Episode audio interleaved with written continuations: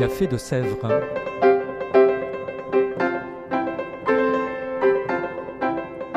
Au Café de Sèvres, on discute philosophie et théologie.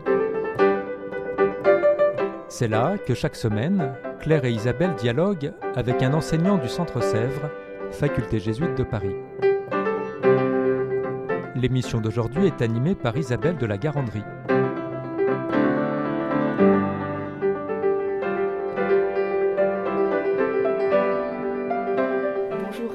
Et Geneviève.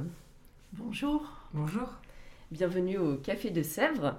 Nous recevons aujourd'hui, eh bien, ça change de d'habitude, une enseignante et une étudiante. Geneviève Como, vous êtes professeure au Centre Sèvres, Xavier, docteur en théologie, spécialiste en théologie fondamentale et dans vos centres d'intérêt.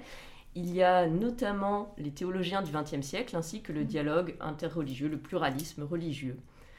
Astrid de Chasset, vous êtes étudiante en, en cycle intégré en troisième année. Ce qui est aussi assez intéressant, c'est que vous travaillez à côté dans un fonds d'investissement et que vous menez les deux de front. Et ce semestre, nous vous réunissons grâce à un séminaire que vous proposez, Geneviève, sur Dietrich Bonhoeffer, un pasteur euh, protestant allemand que nous connaissons euh, peut-être assez mal, même souvent assez mal. Alors, euh, qu'est-ce qui vous a amené à, proposer ce séminaire Et puis, euh, quelques éléments de sa biographie afin de mieux le connaître? Oui, ce qui m'a amené à proposer ce séminaire, c'est que sa vie et son travail théologique sont indissociables, très étroitement liés. C'est vraiment une figure de témoin, de témoin de sa foi. Et puis aussi, euh, sa pensée est polyphonique. Il était musicien et c'est un terme qui, qui affectionne la polyphonie, c'est-à-dire euh, on peut le lire de différentes manières. Il a travaillé dans différentes directions. Tout de suite après la Deuxième Guerre mondiale, on l'a lu dans un certain sens, euh, celui qui annonce la sécularisation, un monde qui n'est plus religieux. Mais il y a bien d'autres facettes à sa pensée et c'est cet aspect euh, polyphonique, impossible à, à, réduire à une chose unique, euh, qui m'a intéressée et que j'ai proposé aux étudiants. Super, merci. Et euh, donc pour entrer peut-être un petit peu plus dans le détail de sa vie afin de mieux le connaître. Alors il est né en 1906 en Allemagne.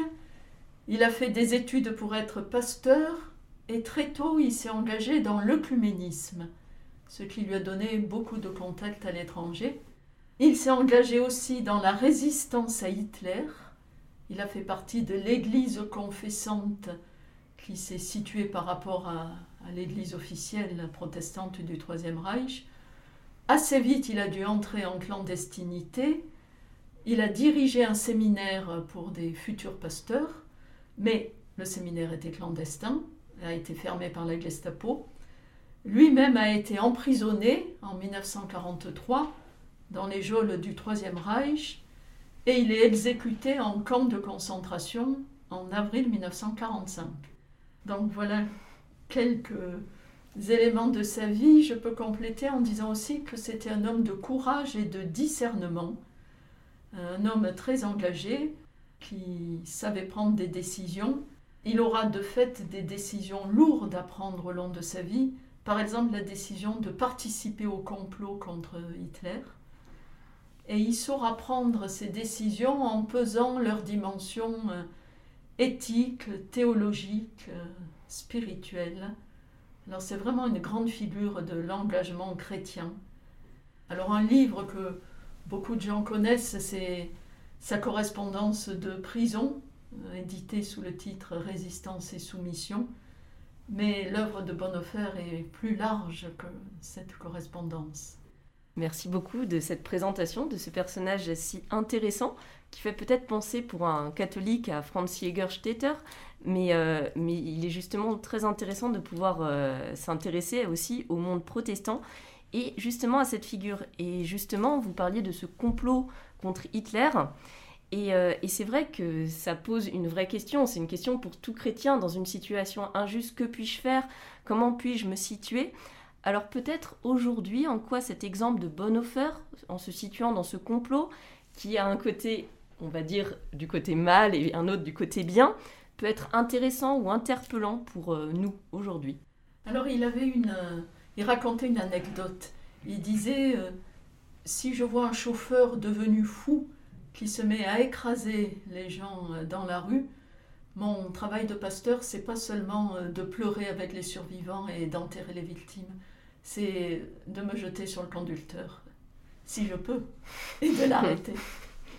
Alors, ce qui est intéressant, c'est que il a bien conscience que le mal et le bien souvent sont mêlés et pas très faciles à discerner quand on est pris dans le vif de l'action. Et donc c'est une éthique toujours en situation. C'est pas l'homme des grands principes désincarnés, il propose plutôt une éthique de responsabilité ancrée dans la réalité. Euh, voilà, et on pourrait dire c'est aussi toute son œuvre qui est ancrée dans la réalité.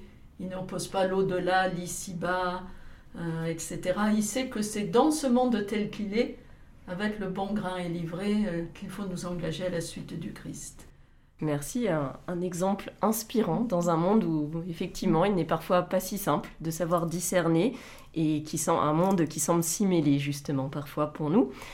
Et euh, justement là ça s'incarne dans des questions éthiques, mais plus largement, qu'est-ce qu'être chrétien pour Bonhoeffer? Et là encore, qu'est-ce que cela peut nous apporter aujourd'hui? Astrid, peut-être? Bah, Ça rejoint un peu euh, ce que Geneviève vient nous expliquer de, de l'éthique et de la spiritualité de Bonhoeffer, mais euh, euh, à partir du moment où on comprend que sa spiritualité est résolument ancrée dans le monde, sa réponse va pas être d'avoir une pratique religieuse à un moment ou à un lieu donné et une, vie à côté. Lui, il refuse vraiment cette fuite du monde et, du coup, être chrétien, ça va être être humain, mais alors euh, dans une humanité comprise de manière euh, la plus large euh, et la plus humaine possible.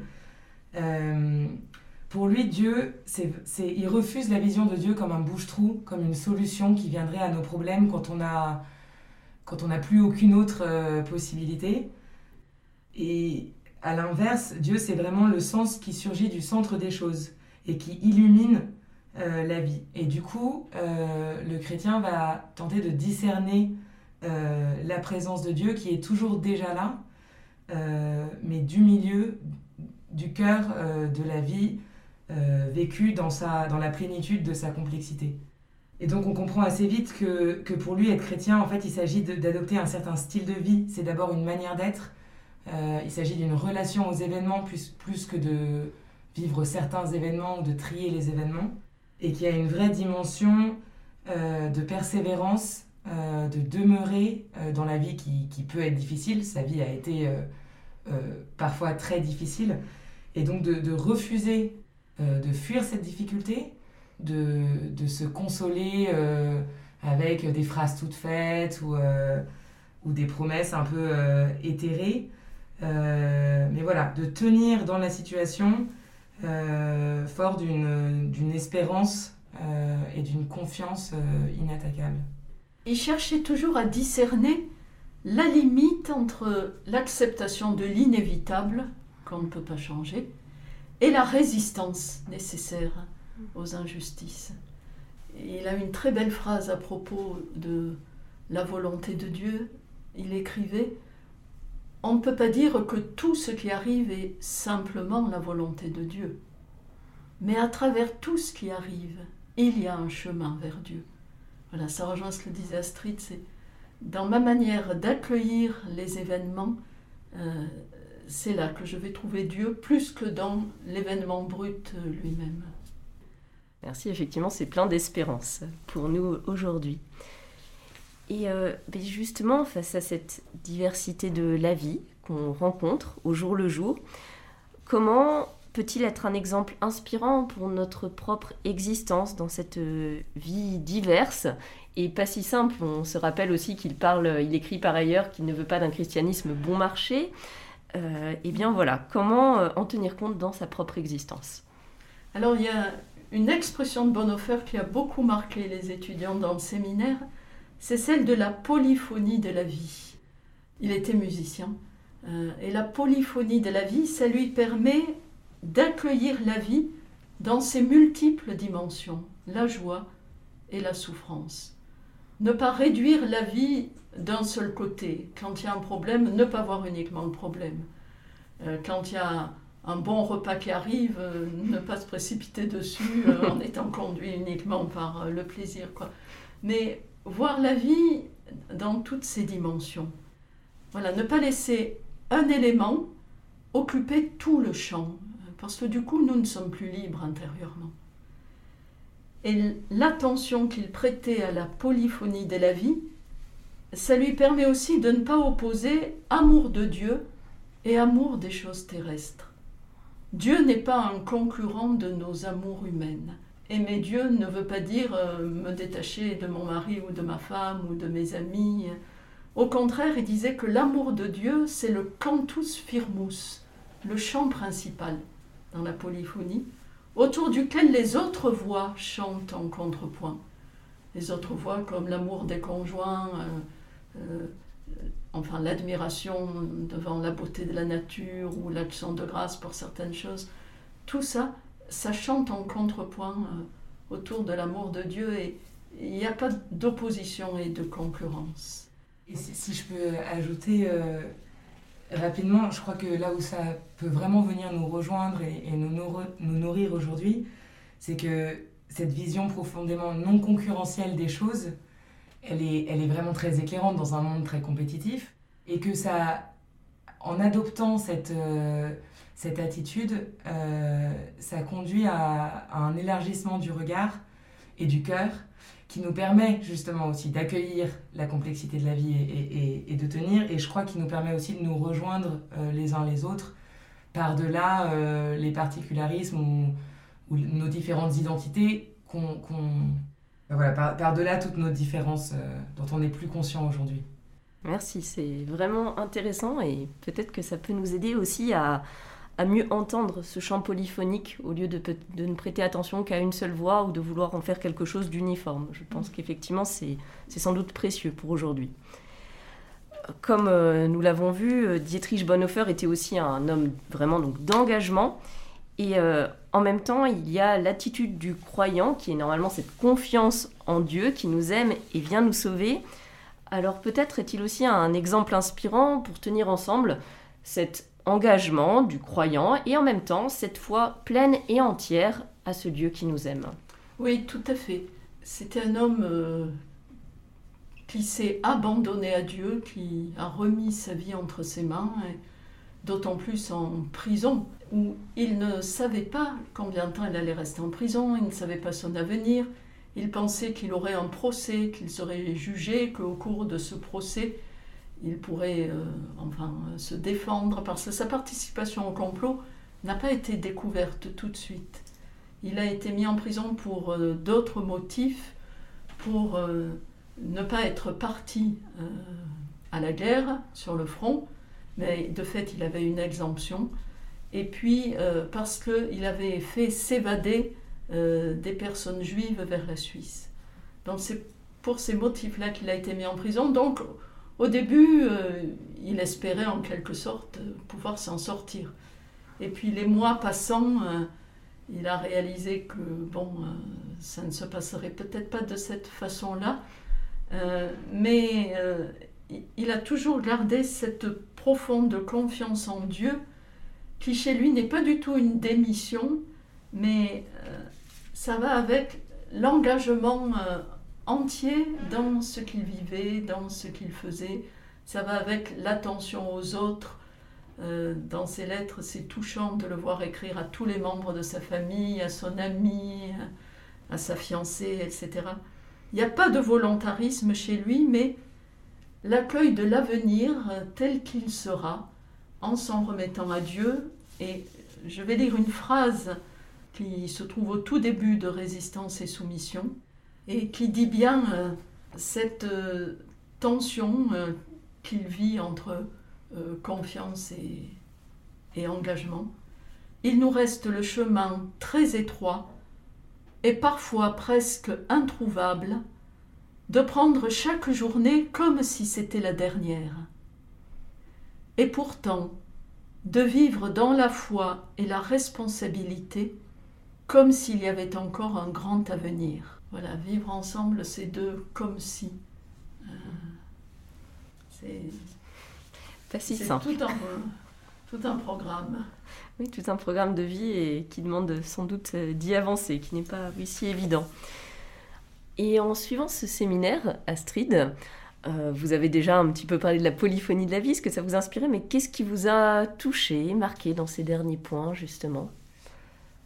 Euh, moi, ce qui me plaît beaucoup chez Bonhoeffer, c'est que son point de départ, qui est toujours d'être d'abord ancré dans le monde, d'avoir, euh, d'être pragmatique euh, et, du- et de jamais s'échapper euh, dans des considérations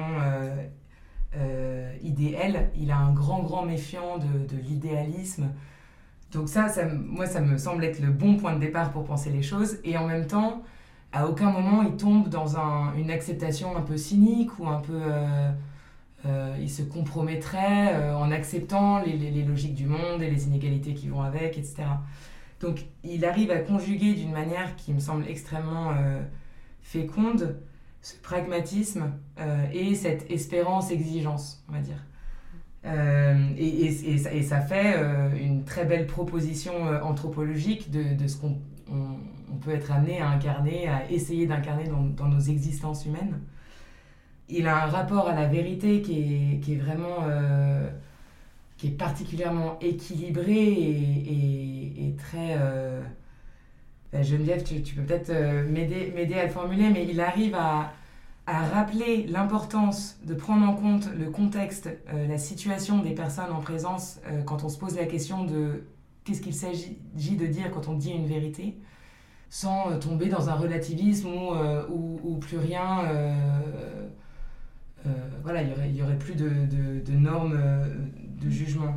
Euh, Oui, c'est ça. Dire la vérité, ça se fait toujours dans une relation. Ne, ne pas oublier la relation.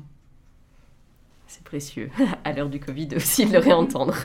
Alors peut-être, euh, merci de, de- de nous aider à découvrir ce, ce si beau personnage de Bonhoeffer, si inspirant pour aujourd'hui.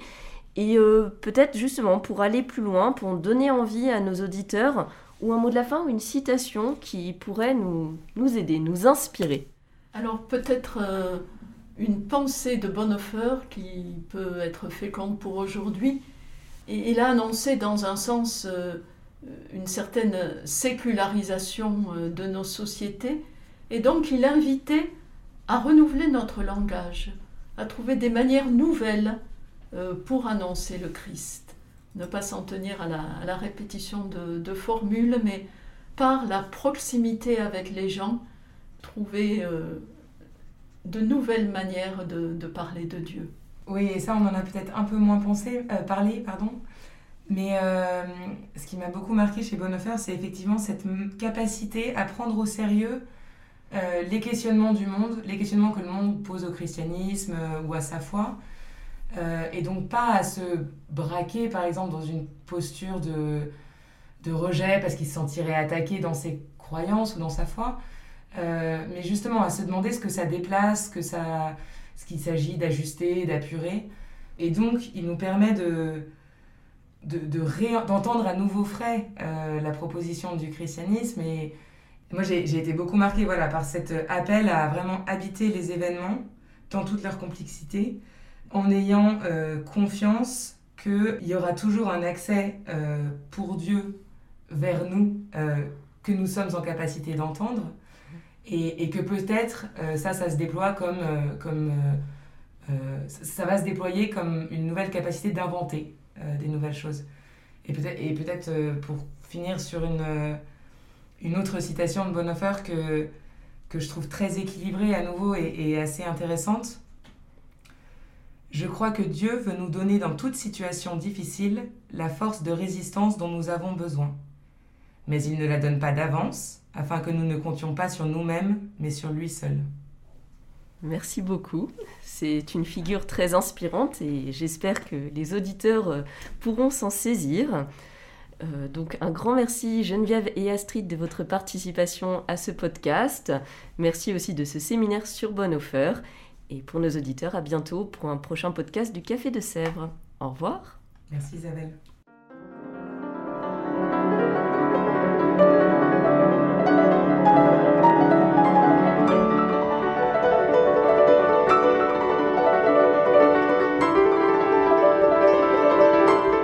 Vous écoutiez Café de Sèvres, le podcast du Centre Sèvres, Faculté jésuite de Paris pour ne rater aucun épisode, abonnez-vous sur votre application préférée, Spotify, Deezer, Apple Podcast ou Google Podcast.